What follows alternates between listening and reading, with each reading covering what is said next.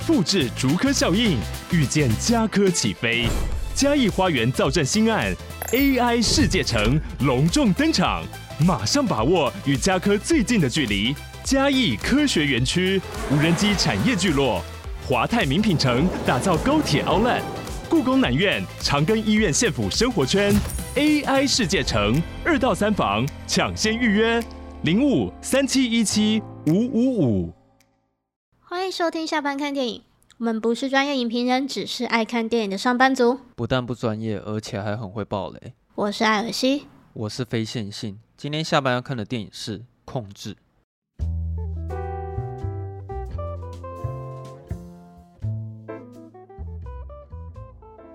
那我们最近要庆祝那个情人节，所以我们这次要来聊《控制》，是这样子吗？可以跟大家分享这个故事。反正就是上礼拜不是七夕嘛，啊就反正没有什么特别庆祝啦。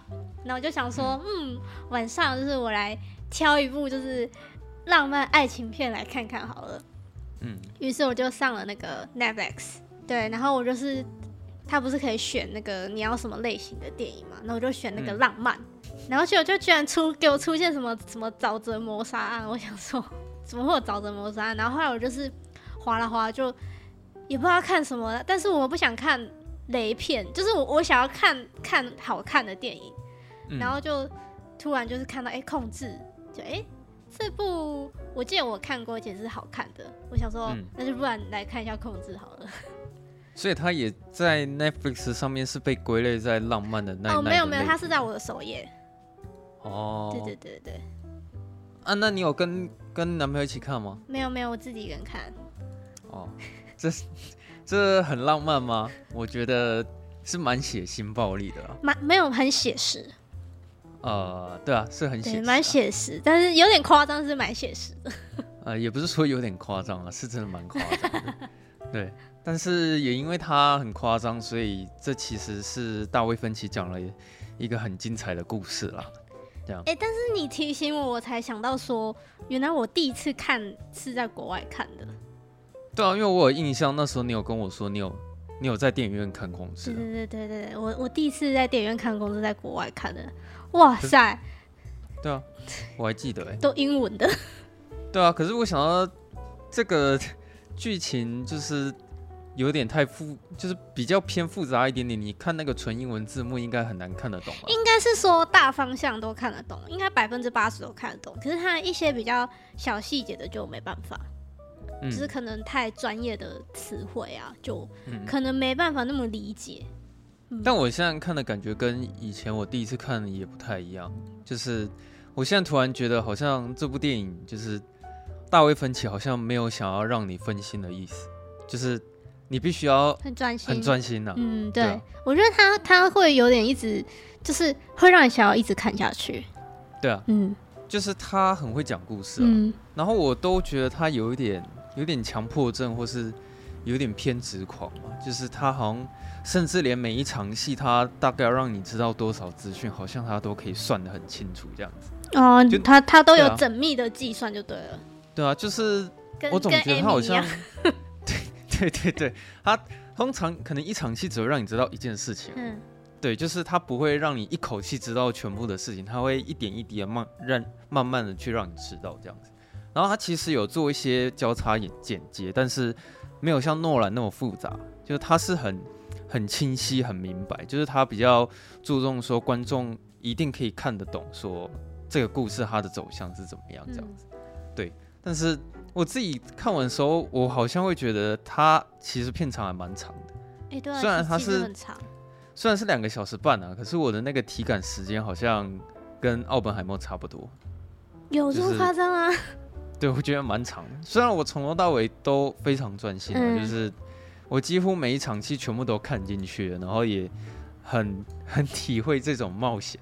嗯，但是看完的时候，我突然会总觉得说我看了一个很长的故事，这样。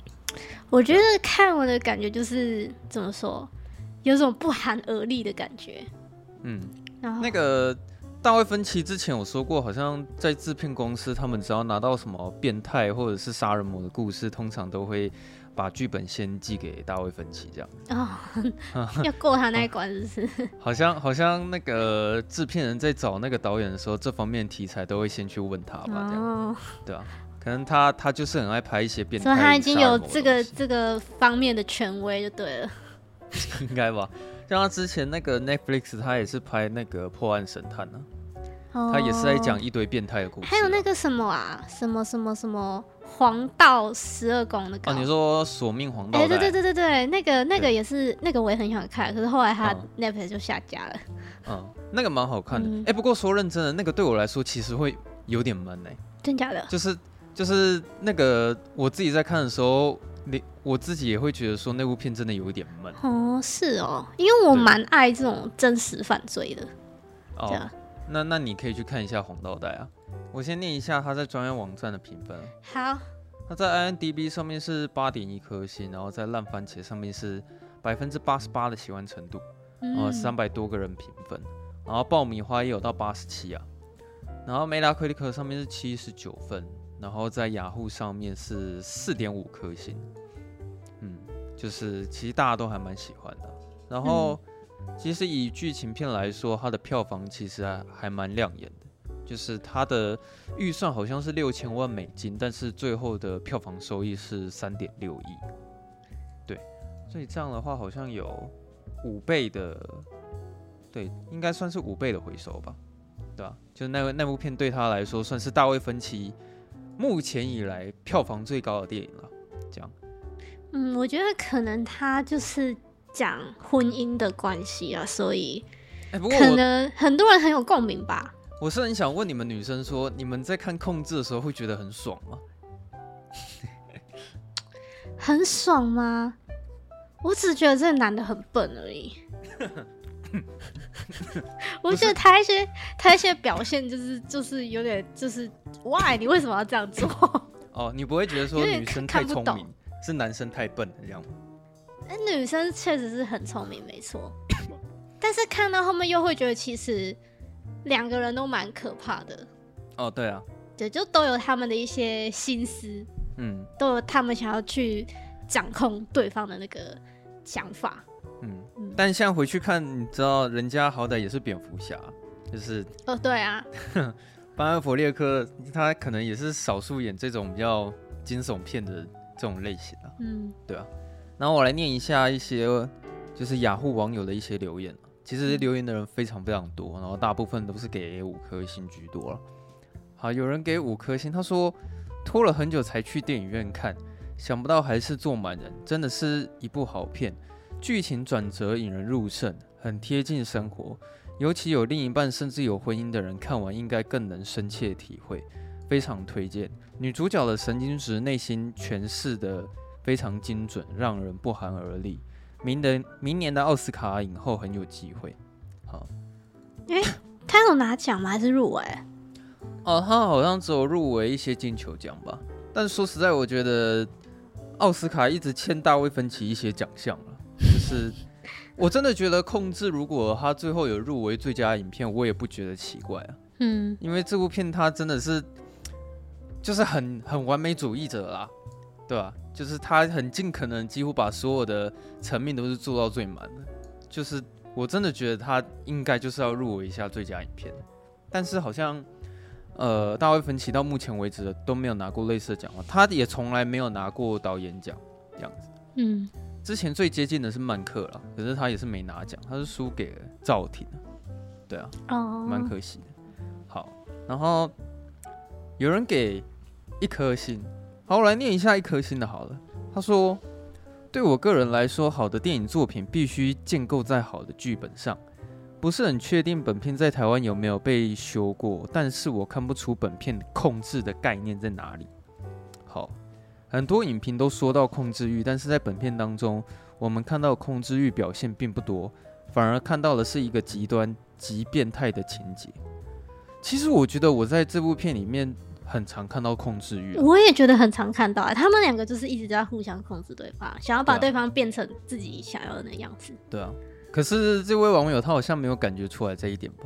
然后他说，把所有不合理的状况都导向女主角的变态行为，进而合理化，造成观看的人没有办法连接剧情，并且主题失焦。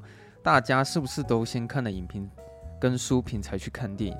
如果不不要事先去看那些文字，就直接去看电影，真的能够理解原作想要表达什么内容吗？大家都说男主角被女主角控制，但我并不觉得男主角比女主角蠢。哎、其实我念到现在，我发现那个他他讲的所有的内容，好像跟我们的想法全部都是相反的。嗯，对。然后他说电影一开头就浪费。太多时间在打哈哈，倒不如好好交代一下男主角备受压力与出轨的情况，甚至是轻描淡写描绘女主角的控制欲发挥到什么程度。总之剧情很不好，但是女主角演技真的不错。好，他基本上讲的这些内容，我大部分都不认同了。然后我觉得，然后我觉得这部片什么都好，然后剧情就最好这样。嗯，那我再来念最后一个好了。有人给哦，我稍微整理一下这这几位的，有一些人给五颗星，他说因为看不到三分之一就已经知道剧情走向，所以结局没有让我很惊艳，剩下三分之二的时间都在看细节，发现好多小地方都处理得很细，像是那个爱喝咖啡的女警，有出现他的场景都几乎会有咖啡，很喜欢这种感觉。这个这很重要吗？不是，我觉得没有，我觉得纯粹只是因为。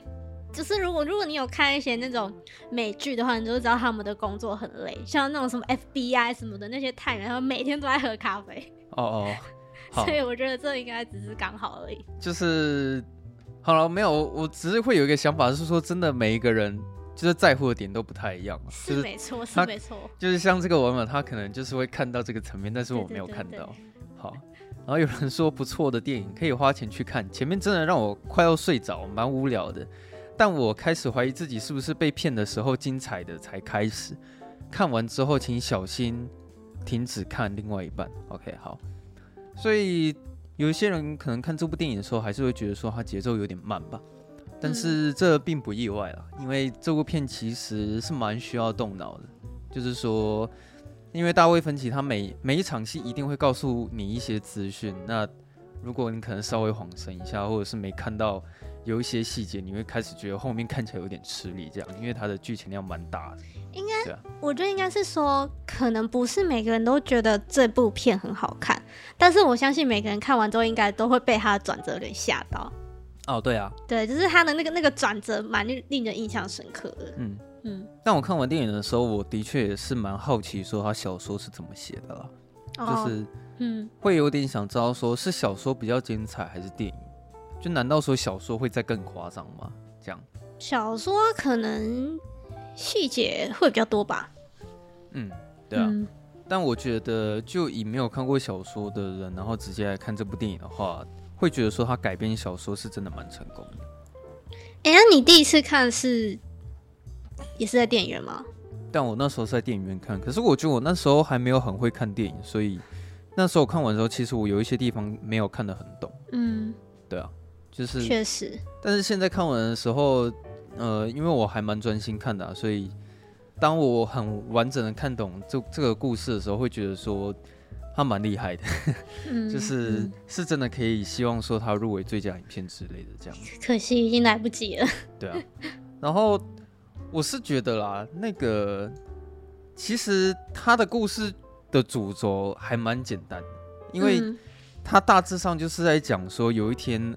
艾米就突然消失。对，反正那时候就是，呃，他们结婚五周年的纪念日，然后他们依照传统，他们都会去玩一些猜谜游戏、寻宝的游戏。对，应该是说他老婆就是很爱这种东西，所以每到这一天，就是都会给他一些就是小谜题，让他去去解开。对，只不过没想到今年这个谜题哦。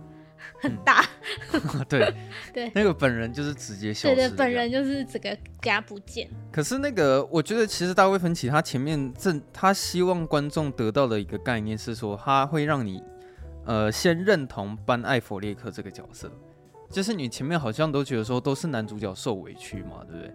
然后可能就觉得说，哎，班艾弗列克可他可能是一个好男人，他设法想要去把他老婆找回来，他应该很爱他老婆这样子，但是。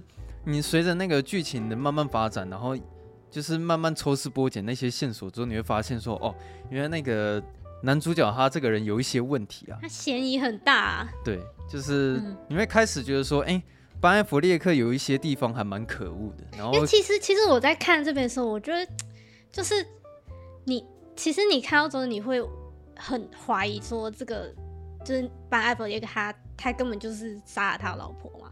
哦，对啊，就是会会这样子猜想。嗯，然后他的行踪就很可疑啊。对，然后知道那个小三出现那一段，就是对嘛，就是因为外遇嘛，嗯、对不对？对啊、一定就是因为这个，嗯，就就会会有这样的想法。可是看，其实看到最后，我会觉得说他他到底是是在演，还是说他是真的神经很大条？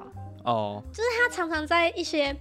不合适的地方就是做做一些不该做的事情，对，做一些不该做的事情，就例如说人家那个什么记记者会，然后就是应该要表现的就是很难过，然后他在那边一个帅气的微笑，微笑屁，嗯，就是会让人家看了就有点生气。就是说他这个人其实他很不懂那个公关处理了，呃，对对对，就是别人叫他干嘛他就干嘛，摄、嗯、影师叫他微笑他就微笑这样。就是、然后因为他、嗯、他他中间有提到说就是。他不是一直在表示说他要这样子对大家很好，是因为他想要保持他的礼貌啊？哦，对啊，对啊。可是我我我反倒是觉得说，他其实有点享受这种 moment。嗯，因为呃，就是他老婆其实是比他更，就是以往只要有他老婆在的话，嗯，他老婆其实会比他更成为一个焦点。嗯，但是现在因为他的老婆不在嘛，就不知道去哪了，所以就是就变成说他会是焦点。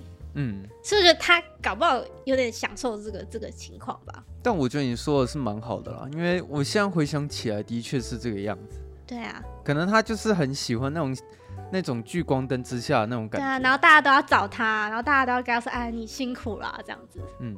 嗯，他可能很很享受那个时刻，可是那时候他的岳岳父岳母其实看得很不爽了，这样。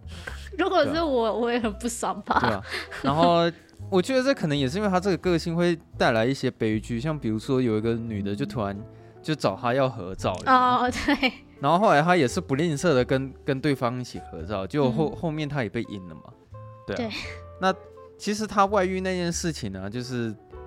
呃，那边那边其实还是还蛮好笑的，因为我也觉得蛮夸张的。对，就是那他外遇就算了，然后其实大卫芬奇还拍出说，就是他们上床给你看这样。哎、欸，可是我觉得那一幕也也还蛮好玩，是他前面先做出一个悬疑感。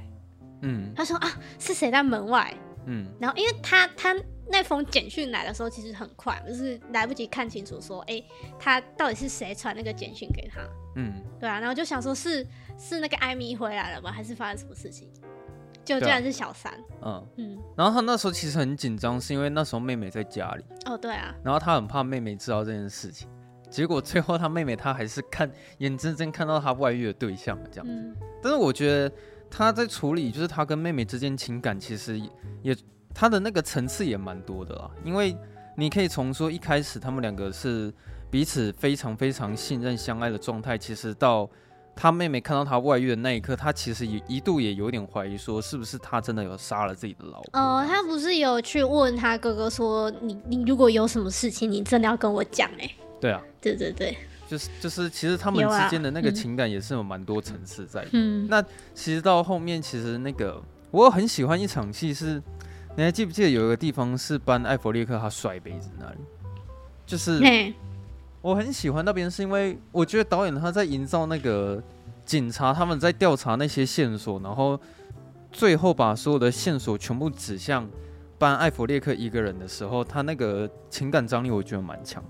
因为他那时候我记得他那场戏的对话是这样子，就是警察他先问他讲说，为什么我我看到有一些资料是你用你的信用卡，然后买了大量的奢侈品，然后你是不是买了很贵的什么高尔夫球杆啊，或者是？那些宅男会买的东西，嗯，然后又问他讲说，为什么我们又发现你老婆的那个人身保险的额度提高到一百二十万，嗯，这样，然后最后他就是压垮他最后一根稻草，是他直接接到一通电话，然后就跟男主角说，哦，艾米她是真的怀孕，然后，嗯，他一听到那时候班艾弗列克他就直接摔杯子这样，嗯，对，但是我自己我是觉得说导演在处理这种。情绪上面堆叠的时候，他那边有点算是用剪接去堆你的那个情绪，然后最后当班艾弗列克受不了，他就直接摔杯子的时候，其实我觉得你可以真的可以感觉到说，那个男主角内心是真的很无奈啊，就是觉得说他好像他是真的觉得没有杀了他老婆，但是到最后可能他也讲不出个合理的理由去说服大家说他没有杀老婆这件事情。嗯。但我自己一开始并没有怀疑他，是因为我是不不觉得他蠢到他自己先杀了老婆，然后再自己去报警，这样就、uh、你你除非是那个超高智慧型犯罪好了，就是你自己杀老婆，然后自己报警，然后好像可以显得自己嫌疑最低，要么你就是蠢的极致，嗯、就是你。明明自己杀了老婆还报警，这样，所以就是天平的两端。但我我不太不是最笨就是最聪明。但我我是不觉得他蠢到说自己杀了老婆又报警了，所以其实我一开始没有怀疑过他，嗯、我我只是觉得说他真的就是很很不会去处理那些公关危机而已，对吧、啊？那其实到那个中间那一段的时候，大卫芬奇就开始在交叉剪接那个艾米他。以前在告诉你他跟班艾弗列克之间的那个浪漫爱情故事，嗯，而且确实还蛮浪漫的，就是他们那个、啊、他们的手势那一幕。哦，对啊，对啊，就是他们要接吻之前会把那个会把两手指放在下巴，手指对放在那个嘴唇跟下巴那边这样子。嗯、对啊，对，其实还蛮蛮浪漫的耶。嗯，然后我想要称赞一下说，说他其实这部片的摄影有些地方是真的拍的很美啊，像。嗯我一定要称赞一下，是那个糖粉风暴那里啊。哦，对，对啊，就是我我我在猜啊，就是这部电影应该也是用了大量的 CGI 了。就是 你我之前我看到有一些影片，可能地板上有一些雪地啊，或是一些水渍，可能大卫芬奇他都想要用 CGI 去弄一下，或者是窗外可能他也想要去改变一些背景之类的。就是所以。虽然我没有看幕后花絮，但是我在猜它里面有那些很美的摄影画面，它应该也是用大量 CGI 去去弄出来的。嗯，对，就是尽可能的要把每一个画面都可以弄到是导演的那个美感这样子，对啊。那其实你看到他前面，你看到 Amy 她在叙说他们之间那个浪漫爱情故事中，你大概就知道说，哦，他们最后是怎么走向就是灭亡的那一条路了。嗯，就一步一步一步看那个过程。对啊。那你会发现，其实 Amy 她自己也是有一些问题，是啊，就是这是、嗯、其实这是双方面的，嗯、因为像 Amy 她比较大的问题就是说，她没有经过她老公的同意，然后她就直接变卖了所有的自己的财产去去救她爸爸妈妈的那个债务嘛，嗯、对。对，但是因为这件事情其实有导致说他们两个人就是失业这件事情，嗯、那这件事情他也没有先跟班艾弗列克去去沟通过，然后后来他们那。生活开始有点变质，就是班艾弗列克变得有点懒散，然后突然好像对于整个婚姻的态度非常被动，而且消极，这样。嗯，就自从失业之后，他就他就有点变了。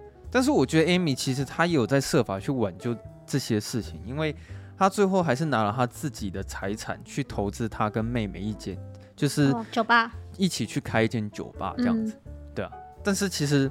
到最后有一次，他们真的在试图挽回婚姻的时候，其实 Amy 她有先问他说：“我觉得也许我们可以有一个小孩，就是他想要透过小孩这件事情设法可以挽回他们彼此之间的情感。”但后来那一次沟通最后破裂嘛，然后导致说班艾弗列克动手推他，然后甚至是想要对他做出进一步的伤害。那那一次的家暴突然。就是让 Amy 有一种很强烈的恐惧感，然后那个恐惧感是害怕到他晚上睡觉的时候，甚至会在那边怀疑说是不是班艾弗列克都会偷偷把他杀掉这样子。嗯，对。那后来就是他就决定说要策划这这整个杀人的那个这个谋杀案。那我觉得其实看到那边的时候，我就觉得有点太夸张了，因为我真的没想到说有一个女的她。为了要塑造一个谋杀案，他可以去研究到这个程度，这样，嗯，就是我都觉得他可以去当那个企业家的那个老板。也许他他去经经营一家大企业，他可以把公司做得很好，也说不定。因为他太细腻了，你知道吗？对啊，对啊，就是他在策划这个谋杀案，他做了很多功课，然后他甚至还一一一的跟你介绍说，哦，你。第一步呢，就是要先跟邻居当好朋友。嘿，没错，要先跟邻居打好关系。对，然后那个智障邻居，你要在他面前，然后一直抱怨她的老公，然后塑造出一种自己是委屈的那个形象。对，对，对，对。然后再用老公的信用卡去买大量的奢侈品，然后趁老公可能心不在焉的时候，逼迫他签名。呃，对，签那个什么保险额度这样，然后最后再把那个智障邻居的那个孕妇请到家里，然后喂她喝柠檬水，让她去去排尿。对，伪造那个怀孕，还把马桶用坏掉。对对对对对，然后她明明没怀孕，但她就是有想到一个方法可以伪造她怀孕这件事情。嗯、然后再来就是她会开始。哦，非常耐心的写日记，而且写日记一写就是三百篇，然后最后再去打造一个命案的现场，然后最后一步是自杀，这样。哎、欸，那个日记真的很猛哎、欸。对，我觉得那个日记很猛。对啊，他，我觉得他那个日记就是有点就是贯穿整个电影，然后就是、嗯、反正就是他的那个口白嘛。对啊。就是讲说啊，发生什么事情啊？那年我们相遇啊，然后什么什么，我们开始婚姻开始改变啊。什么的，嗯、然后我我老公开始伤害我啊，什么干嘛的？哦，对啊，对啊，有点像是从那个日记在讲故事啦，这样。嗯，啊，那那那那本日记就是也变成说一个非常强而有力的证证据。哦，对啊，就是证明证明说，哎，这个老老公真的有做这件事情哦，但其实可能没有，因为那他写的，嗯、就、啊、就因为他他基本上有些后面东西是编造的。嗯。他编的还，他真的是可以当小说家的程度。他不就是一个小说？哎、欸，他是写写画绘本的、喔。对啊，他是画绘本的啦。嗯，对啊，就是他可能在他的天分上面是有用对地方的。嗯、哦，然后就是不知道哎、欸，就也可以开个玩笑说，这可能是他顺便在教各位女性，如果要伪造一个谋杀案的话，你可以怎么做？我跟你讲，要抽要抽那么多血，我真的没办法。哦，对啊，然后他也是花了一年半的时间，慢慢去 慢慢慢去塑造这个命案现场，其实蛮辛苦的。然后他那个为什么我会说他很适合当那个企业公司的老板，是因为他有自己排那个 schedule 啊、哦，对对，我手上要把我自己杀死。对，也许那个 Google 日历上面，你知道，他可以把那个排的满满满的啊，这样。嗯、但是后来，呃，我觉得这部电影有给我一个我觉得非常有趣的一个设定是说。其实这部片的反派，他不是那么顺利的。哦，对他，他有遇到一些困难。其实 Amy 她是有受到挫折。没错。那我觉得这个故事，这也是为什么我觉得这故事很有趣，是因为其实你身为编剧，你可以大可不必去为反派塑造这一件事情了。嗯、就是因为通常我们一般在看电影的时候，通常反派一定会是一路顺风嘛，他一定会就是非常顺利的去阻碍主角。把目的给完成，嗯、可是在这部电影里面，Amy 她有一个地方是，就是她好不容易就是存了一笔钱，然后可以让她去做接下来的计划，但是她有一天她的钱突然被抢了，嗯，就是说她的计划是很严重的被打乱的了，这样，嗯、那因为她当她计划被打乱之后，后面的那个整个剧情走向又又开始整个大改变，因为他嗯。本来要去自杀的，对，你刚刚说什么？我我我想说，我我觉得其实到中间是变成说是两个人在攻防战的感觉。哦，对啊，就是你来我往，嗯，就是因为那个女女方那边有有发生挫折嘛，就你刚刚讲的。对啊。按按男男方那边就是其实虽然说他的他的挫折可能本来就比较多，但是他其实有发生一个是那个小三突然可能突然出来承认说哦他是小三这样子。嗯。对啊，就是两边都、哦、都有遇到一些事情。只是说，Amy 她是攻击的那一方，然后班艾弗列克是防守那一方。对对对对啊，然后班艾弗列克他是非常非常劣势，然后设法去打赢这场仗嘛。但他中间有哎有一个转折，让他占了上风哦，就是他那个上电视那边，就是他找了一个很屌的律师。哎，对对对，他去找一个很屌的律师。对，然后那个律师他是专门在处理这这种事情的，这样。可是那个律师很好笑的是，他一开始听到这些事情的时候，他大笑。因为他觉得说，好好了，我相信你讲的，我相信你没有杀他老婆，但是这整件事情实在是太荒谬了，这样子。嗯、然后他里面后面还有一段受演说，那个班艾弗列克去找那个 Amy 的前男友啊，哦、就是他那时候就问他说，你之前跟 Amy 分手的时候到底发生什么事情？然后我也觉得那边蛮好笑的，因为他前男友说，哦，我跟你讲，现在 Amy 啊，她从原本的那个强暴犯，现在已经进化到杀人犯了，这样。就是因为她那个她前男友之前是被诬陷是强暴犯的，嗯，然后现在办艾弗列克他现在是被诬赖是谋杀谋杀犯嘛，这样子。对，对，所以我我是觉得蛮好笑的。但是因为我刚刚说，当艾米遇到挫折的时候，她那时候想到的解决方案就是她去找她另外一个前男友，嗯，就是好像是高中就认识吧，我记得。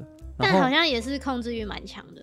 哦，对，嗯，他那个控制欲强到就是他那个整个别墅的家里全部都是监视器。对对，然后你可以感觉出来他，他他那个前男友其实控制欲跟 Amy 是差不多的啦，这样子。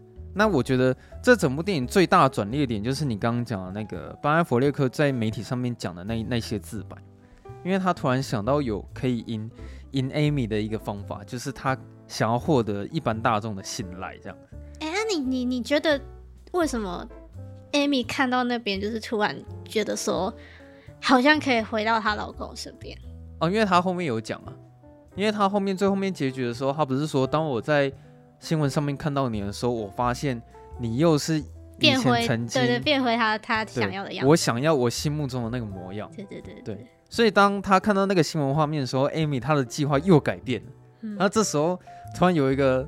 很大改变是，她决定要把她前男友给杀掉，然后再伪造一个新的谋杀案。没有，应该是她用利用 利用她前男友，嗯，对对，把自己杀掉，然后就就变成说让尼克脱罪。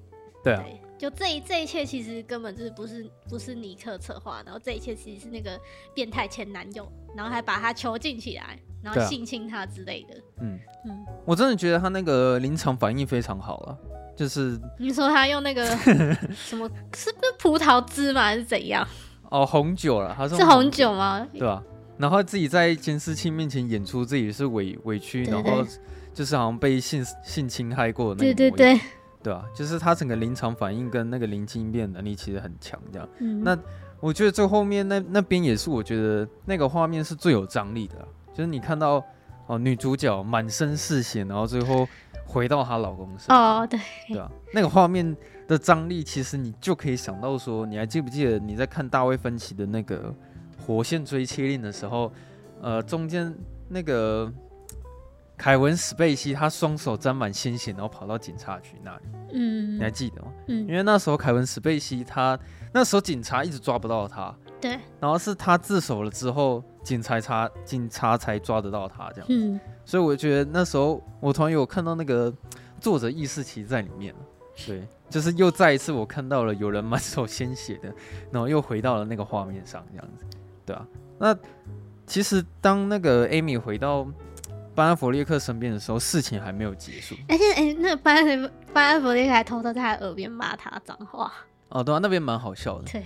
其实他在当下的时候很想揍他，可是因为在聚光灯之下，所以班艾弗列克又只好逢场作戏。太多人在看了。对，就是我反而觉得控制他这部电影，他也讲了很多跟政治有关或者是公关操作有关的这些媒体啊。对啊，嗯，就是有时候你好像你要去辩证一件事情对或错的时候，你去操控媒体大众跟操控。观众对你的印象其实也是一个方法。对，你看他随便摆出一个就是愿意认错的形象，然后大家都觉得说，哦，好像可以原谅。对，好像可以原谅他。对啊，对啊。然后后来，因为其实事情还没有结束，因为后来 Amy 还是做了很多很多事情出来，就包括她她是真的怀孕的，就是我。欸、对，这这个我有点吓到。对啊。想说，哎、欸，原来她是真的有怀孕。嗯。可是我为了要再更看懂这个故事，我。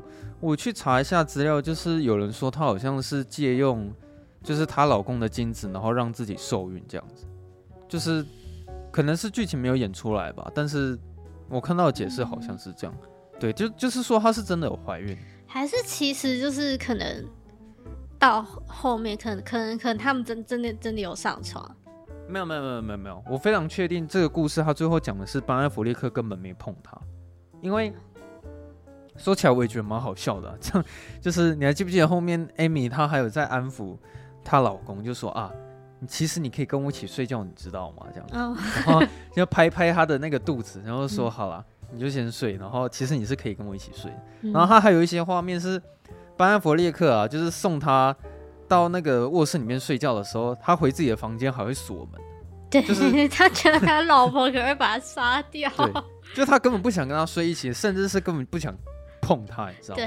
他其实很怕非常非常害怕他老婆，可能哪一天他家里可能会发生一些血腥的命案，就是他其实心里是很恐惧这件事情的。嗯欸、可是因为我觉得最可怕的是，就是他那时候那个他老婆回来，他不是一直逼问他说到底发生什么事情吗？嗯，然后他老婆就说好，我可以跟你讲，但就是。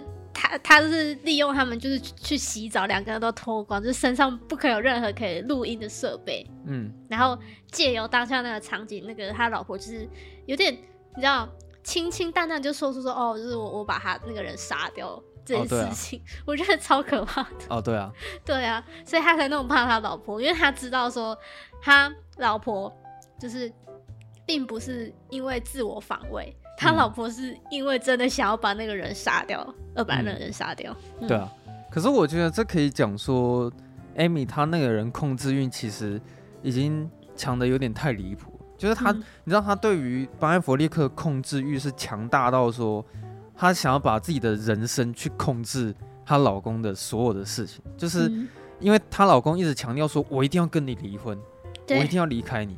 可是他不让他离婚哦，嗯，然后她也想尽各种方法，比如说让自己怀孕什么，就是就是一定不会让离婚这种事情发生，因为她、嗯、他会觉得说，哦，我现在好不容易回到了老公的身边，如果老公马上离开我，这个对就是整个社会大众还有媒体的印象来说，完全是不好的，嗯，所以她为了要维持这些，就是她自己的形象，然后再加以去控制她的老公，你知道吗？即使他们两个人在一起很痛苦，但是 Amy。就是她也不会想要跟她老公离婚哦，然后甚至还不准她老公跟她离婚，这样。她很享受这种控制的感觉。对，她控控制欲非常非常强。嗯，那其实到最后那个什么，她甚至不是还有一个那个媒体上面一个，好像是哪一个有点像是什么伯恩夜夜秀类似那种主持人去访问他们。哦，对，对，就是他们也故意会在电视面前还有社会大众面前表现说他们彼此。之间是非常恩爱的一对夫妻。她不是在她老公的耳边说：“现在你要亲一下我的脸颊。”哦，对啊，对，要控制他。对，其实蛮就是为为了要演演给社会大众看，说他们很恩爱的感觉。对啊，嗯嗯。然后啊，我想要补充一件事情是，其实那个 Amy 她当然也不可能把所有的事情都做得很完美，因为像最后面那个、哦、那个那个女警，她其实有提出一些疑、啊、疑问，但是对啊。没有人在乎他，对啊，就是其实警察又讲出一些很多疑点去质疑女主角了。然后其实你看得出来，Amy 她那时候在那边乱掰那些谎谎言的时候，有一些线索她其实也掰不出来了。嗯，就比如说什么，哎，为什么你你去买了一把枪？然后他其实他在那边胡言乱语，可是 Amy 她也没有办法讲出一个很合理的。他只能叫那个女的出去。对他，他他只能说，请问一下，像话题会不会先暂时回到？就是我被人家性侵害这件事情上面，这样，对吧？就是他其实有一些事情是真的是说不通的，但是你又觉得很无奈，是因为那些警方是真的没有任何证据可以去起诉 Amy 这样，嗯，然后就甚至连呃班艾弗列克知道真相，但是他也没有录音，所以不管怎么样，你就是拿不出任何证据可以去逮捕 Amy 这样，嗯，对，其实 最后的结局完全就是 Amy 的胜利了，这样，但是。你知道我看完这部电影的时候啊，我那时候我当下的想法就是，我觉得大卫芬奇其实想要透过这个故事去跟你讲说，其实，在夫妻的世界里面，呃，两个人就是通常演化到最后都会希望把对方控制成是自己的模样。就是我举举例来说好了，比如说，可能有一天啊，老公老公可能受不了老婆。有一些习惯太差，然后可能非常随便，然后不干净之类的。然后这时候老公可能就会讲说：“请你要爱干净，因为我喜欢的女人就是必须要是爱干净的模样。”嗯，好，那可能另一方面，可能老婆又很不满老公说：“诶，为什么你拖延症那么严重？你总是什么都会拖，然后事情也拖，然后跟我约会总是迟到。请你变成一个准时的男人，因为我心目中的男人就是要准时。”嗯、那这时候你就会发现说，哦，其实夫妻双方两个人都一直想要去改变对方的缺点，那其实目的就是为了说把对方变成是自己喜欢的那个模样，这样。因为你你知道，其实两个人相处啊，你要嘛就是控制对方，嗯，那你要嘛你就是只能退一步，然后选择容忍，嗯。嗯，哦，就就比如说可能对方习惯太差，你要么就是改变对方，要么就是容忍他习惯很差的，对，或是你去帮他收拾，对，对。啊，就是其实大概是这样，但是因为其实。我觉得大家看完这部电影的时候，不一定要这么悲观啊，因为其实每一部电影它的那个它的角度不太一样，只是说以控制这部电影的角度来说，大卫芬奇他的确是给出了一个比较悲观的答案，就是说婚姻是爱情的坟墓。就对，其实其实这部电影它它会比较极端一点，它的以它的角度就是。控制的角度来说，婚姻最后就是你你们会不断的把对方变成自己喜欢的模样，消磨殆尽。然后你会疯狂的憎恨对方，然后甚至是要控制对方，然后你们两个人会忍耐彼此一辈子这样子。对啊，嗯，以这部片的角度来说，的确是比较悲观一点了。对啊，那我觉得我想讲大概就这些嘛，我已经讲完了。再来提一下他那个前后呼应好了。哦，你说那个开头跟结尾。对，因为开头跟结尾基本上就是一模一样的构图嘛，嗯，然后其实台词就是也几乎都一样，只是在结尾的时候多了一句说我们接下来该怎么办，嗯，然后因为因为你你一开始你在看前面那一段的时候，你会觉得说哦，这是很可能很相爱的就是一对夫妻。然后可能他们就是有点，因为他他那个台词不是说什么啊，我是很想知道我老婆的脑袋在想什么的，很想挖出来看看，就是有点那种甜蜜甜，可爱可爱，有点可爱可爱甜蜜甜蜜的感觉，就是就是这种情侣间那个夫妻间的相处这样子。嗯、可是到后面就变得很惊悚哦，对啊，就变成说我想要挖开我老婆的脑袋看看，就是好像真的可能真的会把他杀掉那种感觉哦。嗯。而且那个最后那个女主角就是那个眼神啊，就是你在看完这整部电影之后，那个感觉会完全不一样。哦，对啊，就那个前后呼应，就是还还蛮妙的。因为前后那个反差实在是太大了。对啊，对啊，所以那个感觉可能会完全不一样。这样，不过就是以惊悚片来说，它是。真的有点恐怖啊，甚至是比恐怖片可能还要恐怖一点啊。嗯、因为我觉得就是其实某某些地方是蛮写实的，嗯，可是又某某一些程度来说，这有一点太科幻了，因为你很难想象到说世界上有一个女人，她可以为了就是要陷害她老公，可以做到那个程度，你知道吗？然后甚至是最后还轻易杀死了她前男友这样子。嗯，对，就是其实这么有戏剧张力的故事，是因为这些故事都太夸张了，这样。嗯，对啊，那我觉得可以改天再聊一些大卫芬奇其他的作品嘛，因为其实控制他不是我最喜欢的他的作品，这样，嗯，就是我之前有讲过，我第一最喜欢的其实是班杰明的奇幻旅程嘛，啊，对对对，班杰明可以耶，对啊，那个是我最喜欢大卫芬奇的作品，然后我心目中第二最喜欢的作品其实是龙纹身的女孩啊，对啊，就是鲁尼马拉演的那一部电影，嗯。那那部片，我觉得大卫芬奇真的拍的很好，非常的精彩。嗯，就改天的话，就是可以再聊一下他其他的电影。好啊。对啊。嗯。好，那今天大概就是这样子吧。他现在在 Netflix 上面有了，所以大家如果不是迪士尼吗？Netflix 吧。是啊，我是在迪士尼上面看。我是在 Netflix 上面看，所以这是都有了。那真是太好了，Netflix 跟迪士尼上面都有。好。太棒了。好。今天。还有一点点时间，我们来念个。你说网友的留言吗？嘿，对。哦，好啊，念一下。有一位网友，他是他的名字叫做 Kevin Chen，然后他给我们五颗星，他说很棒的节目，很喜欢在下班开车的时候听你们的节目，继续加油。然后给我们点赞。谢谢。对，Kevin。好，谢谢 Kevin。然后接下来有一个他。他叫做波开开，然后他是给五颗星。他说：“好羡慕你们两个，一直也想要有个能一起聊电影的朋友。身边还有很多爱电影的朋友吗？非线性当初真的就只是问艾尔西要不要一起看电影而已吗？顺便一提，可能因为还是高中生，身边没什么爱看电影的同学，所以都一个人看。自己一个人看电影真的很怪吗？身边同学都说我怎么那么孤僻。” 哎、欸，我很爱一个人看电影。哦，我也，我也其实蛮喜欢一个人看电影。对啊，不要觉得，不不要觉得就是会很孤单，这样就是不用管别人怎么想啦。对啊，可是严格想起来，我大部分也不是一个人看电影了，是这样没错啊，对啊，只是不排斥一个人看。然后他问的第一个问题是：身边还有很多爱看电影的朋友吗？你有吗？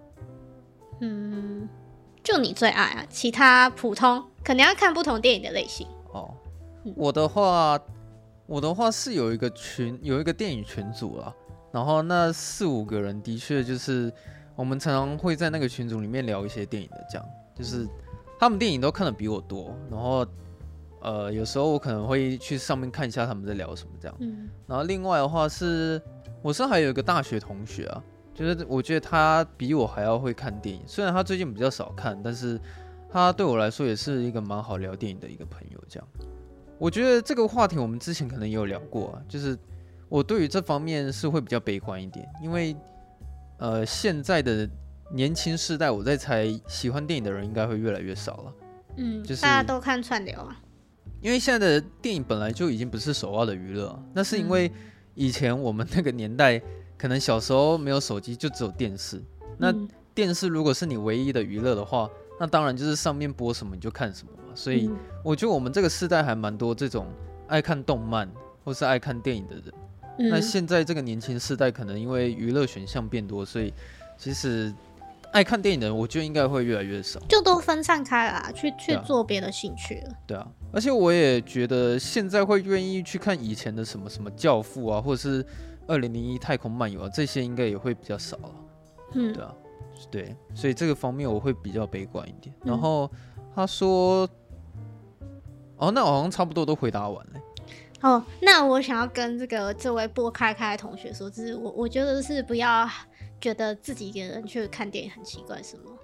哦，我觉得没关系，啊、你就就你想看电影就去看，你就去做自己喜欢的事情。然后如果没有人跟你讨论的话，你可以来我们的 IG 就是留言。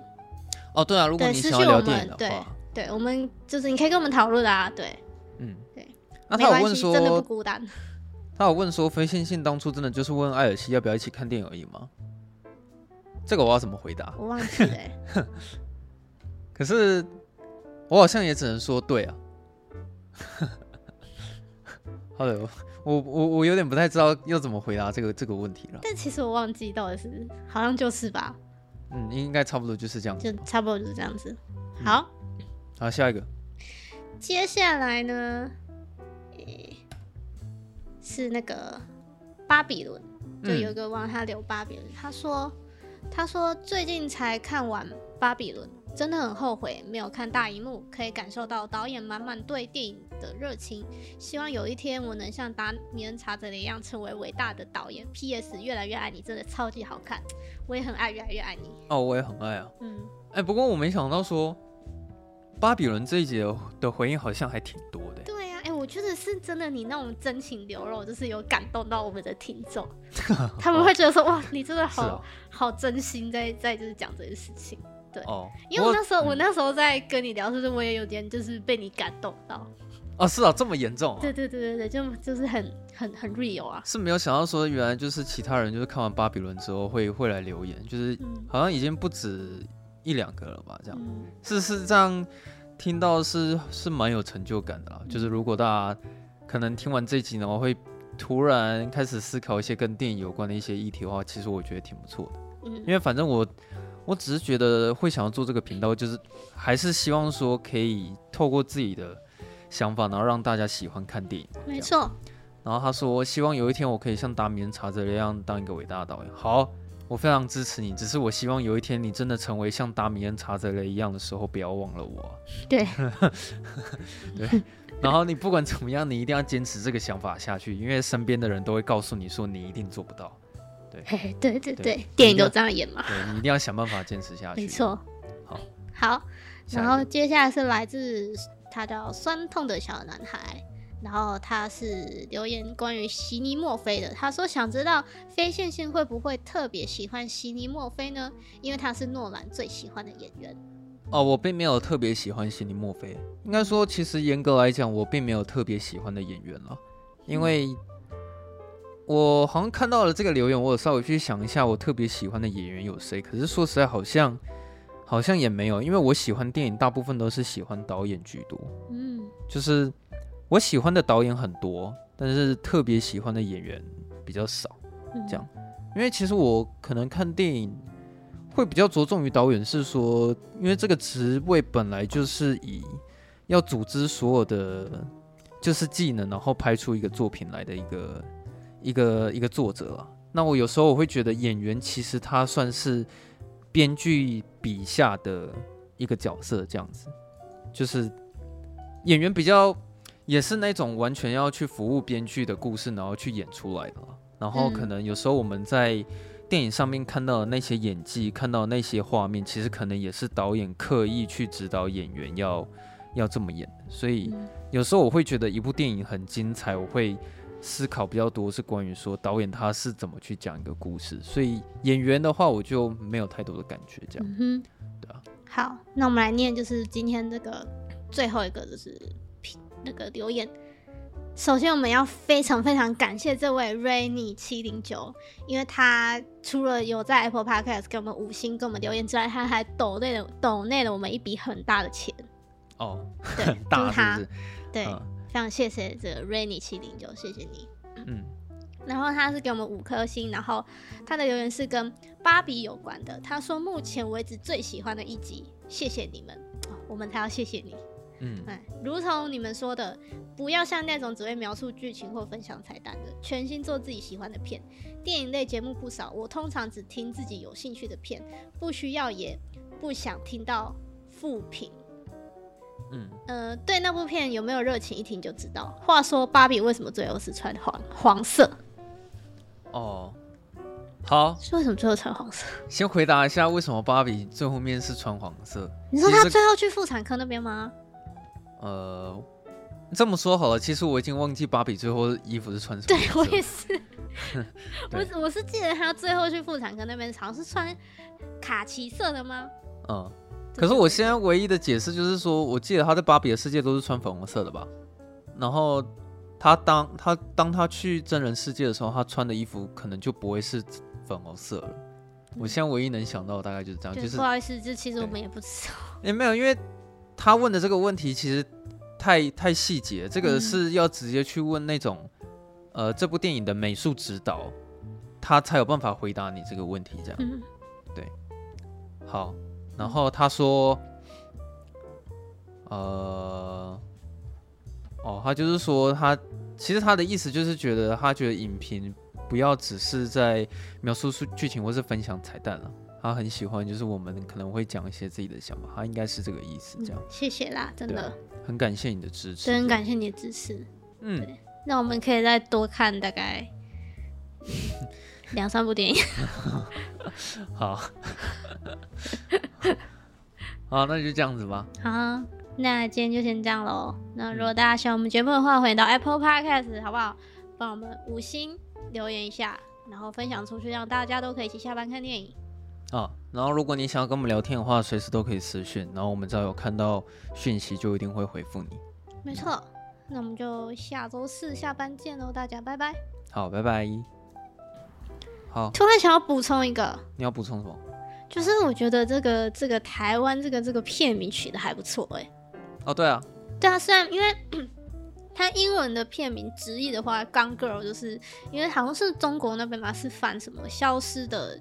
消失的，对啊，消失还是消失的情人，嗯，忘记了，对。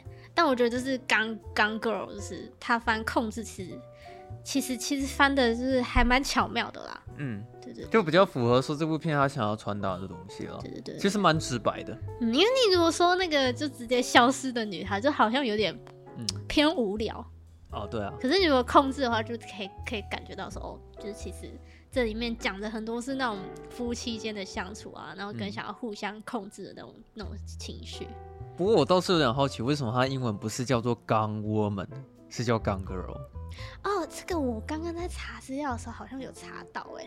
哦，真的吗？就说因为 Gone Gone Girl 它其实除了就是呃，就是 Gone 是那个 Go 的那个什么，那个叫什么被动式吗？嗯、还是有点忘记了。他好像有别的意思哎，嗯，对我，但是我现在突然找不到，好吧，那就算了，这这个问题也不是很重要。对，因为我但是我刚刚有看到，就是说他好像有别的别的，就是有双关啦，嗯，对，好，那就这样吧。你还要补充什么吗？没有，没有，没了。